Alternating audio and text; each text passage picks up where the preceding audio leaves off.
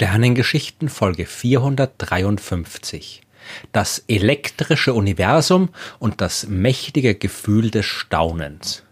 In den Sternengeschichten habe ich auch immer viel von der historischen Entwicklung der Astronomie erzählt. Ja, weil es spannend ist, weil es interessant ist zu wissen, wer wann was herausgefunden hat und vor allem wie Dadurch lernt man nämlich auch, welche Fehler wir auf dem Weg zur Erkenntnis gemacht haben. Und wir haben jede Menge davon gemacht. Es ist ein Vorurteil zu denken, die Wissenschaft würde behaupten, alles letztgültig verstanden zu haben. Ja, ganz im Gegenteil. Wenn es so wäre, dann bräuchte es ja keine Wissenschaft mehr. Allen Forscherinnen und Forschern ist mehr als deutlich bewusst, wie viel wir noch nicht wissen. Und daraus folgt aber auch nicht, dass alles, was wir jetzt wissen, Gefahr läuft, irgendwann falsch zu sein. Isaac Newton und Albert Einstein, ja, die sind ein gutes Beispiel dafür. Newton, der hat im 17. Jahrhundert ein Modell aufgestellt, mit dem er unter anderem beschreiben hat können, wie sich die Himmelskörper bewegen. Albert Einstein, hat im frühen 20. Jahrhundert genau das Gleiche gemacht. Newtons Gravitationstheorie, die war höchst erfolgreich. Die war quasi die Grundlage, auf der die moderne Naturwissenschaft erst aufgebaut werden konnte. Mit Newtons Theorie hat man die Bewegung der Himmelskörper sehr viel genauer vorhersagen können als heute. Man hat damit erklären können, wie Ebbe und Flut funktionieren, warum die Erde so aussieht, wie sie aussieht und so weiter. Newtons Beschreibung der Natur, die war großartig aber war sie auch richtig, ja? Manche Dinge hat man damit nicht schlecht beschreiben können. Die Bewegung des Planeten Merkur zum Beispiel. Newton hat außerdem nicht erklären können, warum die Gravitation eigentlich zwischen den Himmelskörpern wirkt. Ja, er hat nur mathematisch beschreiben können, wie sie es tut.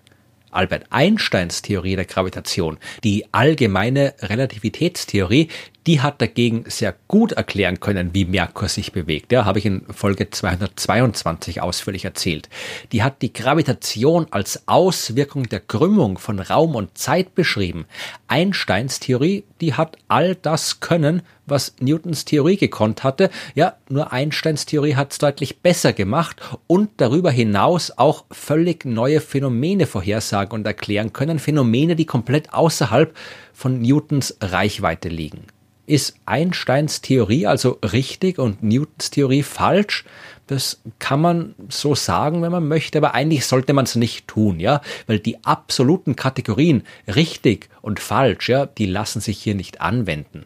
Newtons Gravitationstheorie beschreibt das Universum schlechter als das von Einstein, aber in vielen Fällen eben immer noch ausreichend genau, wenn es zum Beispiel darum geht, die Bewegung vom Planeten zu berechnen, wenn man eine Raumsonde zum Mars schicken will, dann kommt man mit Newtons Theorie immer noch wunderbar aus. Wenn ich berechnen will, wie ein Flugzeug fliegt, wie schnell ein Ball zu Boden fällt oder wie stark die Stützpfeiler einer Brücke sein müssen, ja, dann rechnen wir das alles heute immer noch mit Newtons Theorie aus und nicht mit der von Albert Einstein. Und wir tun das, obwohl wir wissen, dass Einsteins Theorie besser ist. Aber wir wissen eben auch, dass die Unterschiede zwischen den beiden Modellen in sehr, sehr vielen Fällen nur minimal sind und keine Rolle spielen. Ja, statt uns auf richtig und falsch zu konzentrieren, sollten wir lieber von Erweiterungen sprechen. Ja, Albert Einstein hat Newtons Theorie nicht widerlegt oder ersetzt, sondern er hat sie erweitert. Oder anders gesagt, die Gravitationstheorie von Newton war eine Annäherung an die genauere Beschreibung, die Albert Einstein gefunden hat. Die allgemeine Relativitätstheorie, die wird erst dann relevant, wenn sehr starke Gravitationskräfte im Spiel sind oder Geschwindigkeiten, die nahe an der Lichtgeschwindigkeit liegen. Dort, wo das nicht der Fall ist, da liefern beide Theorien quasi identische Ergebnisse. Und das ist es, was Wissenschaft eigentlich Tag für Tag versucht, ja, eine immer genauere und bessere Beschreibung der Realität zu finden, die dabei aber immer das bestehende Wissen inkludieren muss, denn das basiert ja auch auf realen Beobachtungen.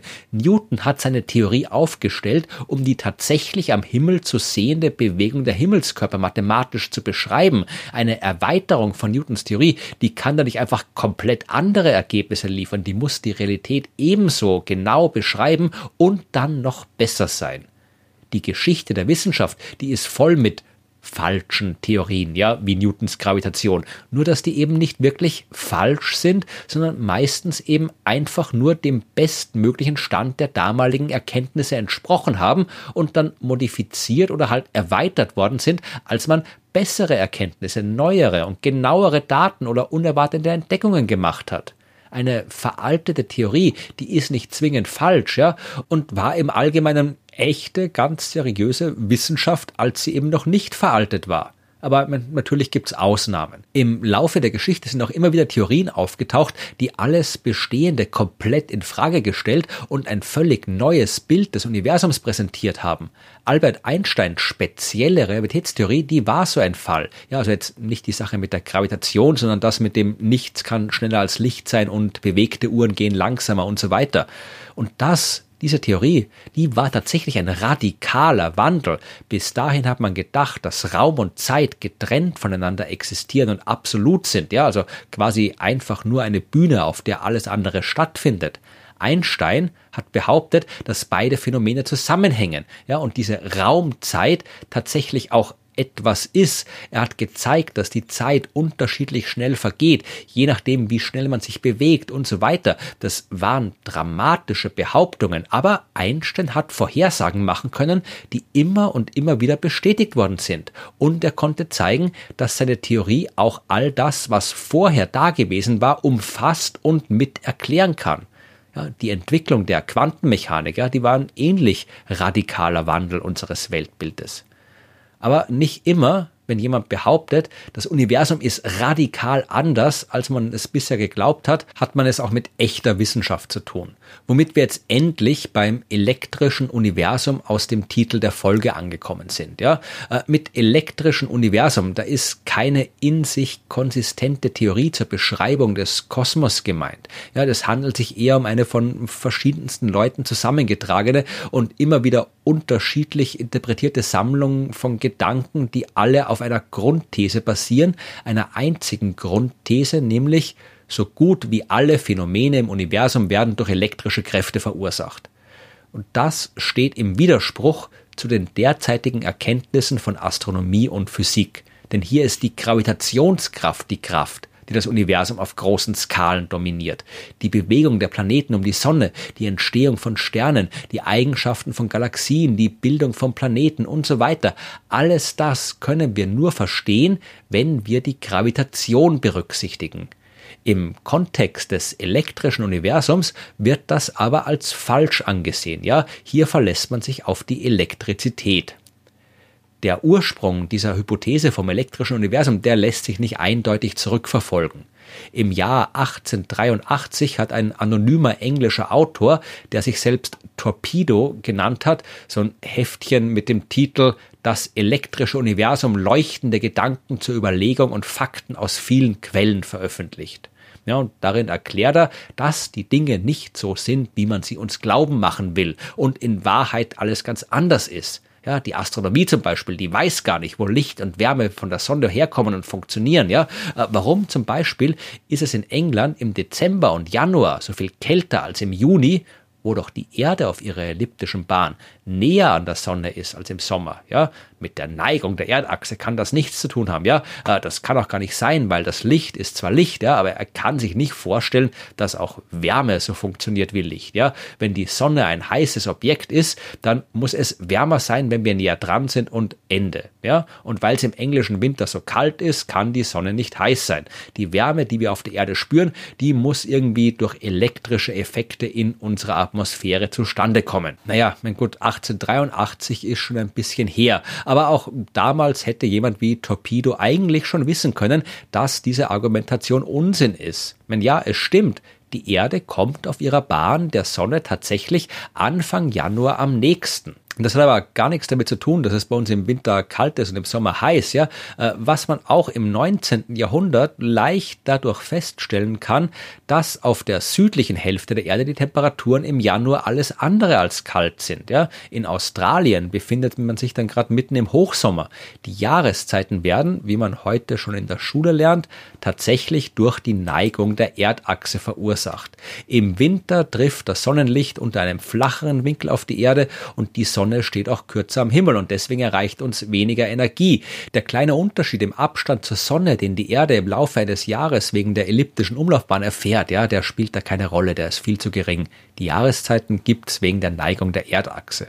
Und auch, dass Wärme tatsächlich nichts anderes als Licht ist, ja, Licht, das wir mit unseren Augen nicht sehen können, ja, das kann man sich heute mit jeder Wärmebildkamera anschauen, ja, oder auch jeder Handykamera, die einen zum Beispiel das ansonsten unsichtbare Infrarotlicht zeigt, das aus einer Fernbedienung kommt. Äh, Torpedo hat noch seitenweise weitergeschrieben, ja, bevor er dann dazu übergegangen ist, die Leute um Geld zu bitten, ja, damit sie von ihm das Geheimnis des Perpetuum mobiles zu kaufen und dann hat er noch jede Menge seltsame Gedanken über Religion aufgeschrieben. Absurde Thesen über das Universum und über Pseudowissenschaft, ja, äh, findet man im Laufe der Zeit jede Menge, ja, und über irgendein komisches Flugblatt aus dem 19. Jahrhundert müssten wir jetzt eigentlich gar nicht weiter diskutieren. Die Idee des elektrischen Universums, die existiert aber heute auch noch. Nicht in der Welt der echten Wissenschaft, ja, aber abseits davon taucht's immer wieder auf. Es ist, wie gesagt, nicht möglich, einen allgemeinen Überblick zu geben, was diese Hypothese umfasst. Es gibt keine einheitliche Theorie des elektrischen Universums, nur jede Menge überall verstreute Gedanken. Die sind aber meistens nicht wirklich tiefgehender als die von Torpedo im 19. Jahrhundert. Ja? Ein Beispiel. Auch die modernen Anhänger des elektrischen Universums sind der Meinung, die Sonne wäre kein heißer Ball aus Gas, in dem Kernfusion stattfindet und der deswegen Licht und Energie produziert. Stattdessen soll die Sonne eine elektrische Entladung sein, die über einen entsprechenden galaktischen Stromkreis versorgt wird. Ja, und auch die Planeten sind nicht entstanden, als sich Material in der Scheibe aus Gas und Staub durch Gravitationskraft zusammengeballt hat, sondern die Planeten verdanken ihre Existenz elektrischen Phänomenen. Ja, jetzt seien die Planeten zwar in elektrische Felder gehüllt, ja, die die elektrischen Kräfte im Sonnensystem abschirmen, weswegen es so ausschaut, als spielt nur die Gravitationskraft eine Rolle. Das aber, so die Anhänger des elektrischen Universums, das kann sich jederzeit ändern, ja, und elektrische Entladungen können überall stattfinden. Die vielen Krater, die man auf diversen Himmelskörpern sehen kann, die sind ein Beleg dafür. Denn die Krater, die man da beobachtet, sind alle annähernd kreisförmig. Wenn die aber durch Kollisionen mit Asteroiden entstanden sind, dann müssten sie ja wohl auch oval, langgestreckt und so weiter sein, je nachdem, unter welchem Winkel das Objekt auftrifft. Ja, das ist nicht der Fall und deswegen entstehen alle Krater durch gigantische Blitzentladungen ja, und so weiter. Ja. So gut wie alles, was die moderne Astronomie herausgefunden hat, wird von den Anhängern des elektrischen Universums angezweifelt. Ja, angefangen bei der Entstehung des Universums selbst bis hin zu den Zeitskalen. Ja, weil die Erde, die sei natürlich viel jünger, als es die Geologie behauptet. Nichts ist so, wie die Wissenschaft behauptet, alles ist ganz anders, nämlich elektrisch. Natürlich lässt sich jede dieser Behauptungen widerlegen. Ja, am Ende landet man aber immer da, wo man auch schon bei Torpedo im 19. Jahrhundert war. Er hat damals so argumentiert, ja, ich kann mir nicht vorstellen, wie die Jahreszeiten entstehen, also kann es nicht so sein, wie die Wissenschaft behauptet. Und genauso läuft's heute immer noch. Ja, man, es klingt ja auf den ersten Blick wirklich seltsam, dass zum Beispiel alle Krater annähernd rund sind, egal unter welchem Winkel die Asteroiden einschlagen. Aber wenn man wirklich darüber nachdenkt, ja, die entsprechenden Kräfte und frei werdenden Energien berechnet, wobei man natürlich die Gravitation berücksichtigen muss, ja, wenn man das macht, dann sieht man leicht, dass diese Energie so gewaltig ist, dass der Krater durch eine Explosion verursacht wird, die dann eben immer einen kreisförmigen Krater erzeugt. Ja, das habe ich in Folge 220 im Detail erklärt. Und ja, es ist auch schwer, sich die Quanteneffekte im Inneren der Sonne anschaulich vorzustellen. Das heißt aber nicht, dass die nicht da sind und man kann deswegen nicht folgern, ja, so wie es beim elektrischen Universum getan wird, dass dort keine Kernfusion möglich ist.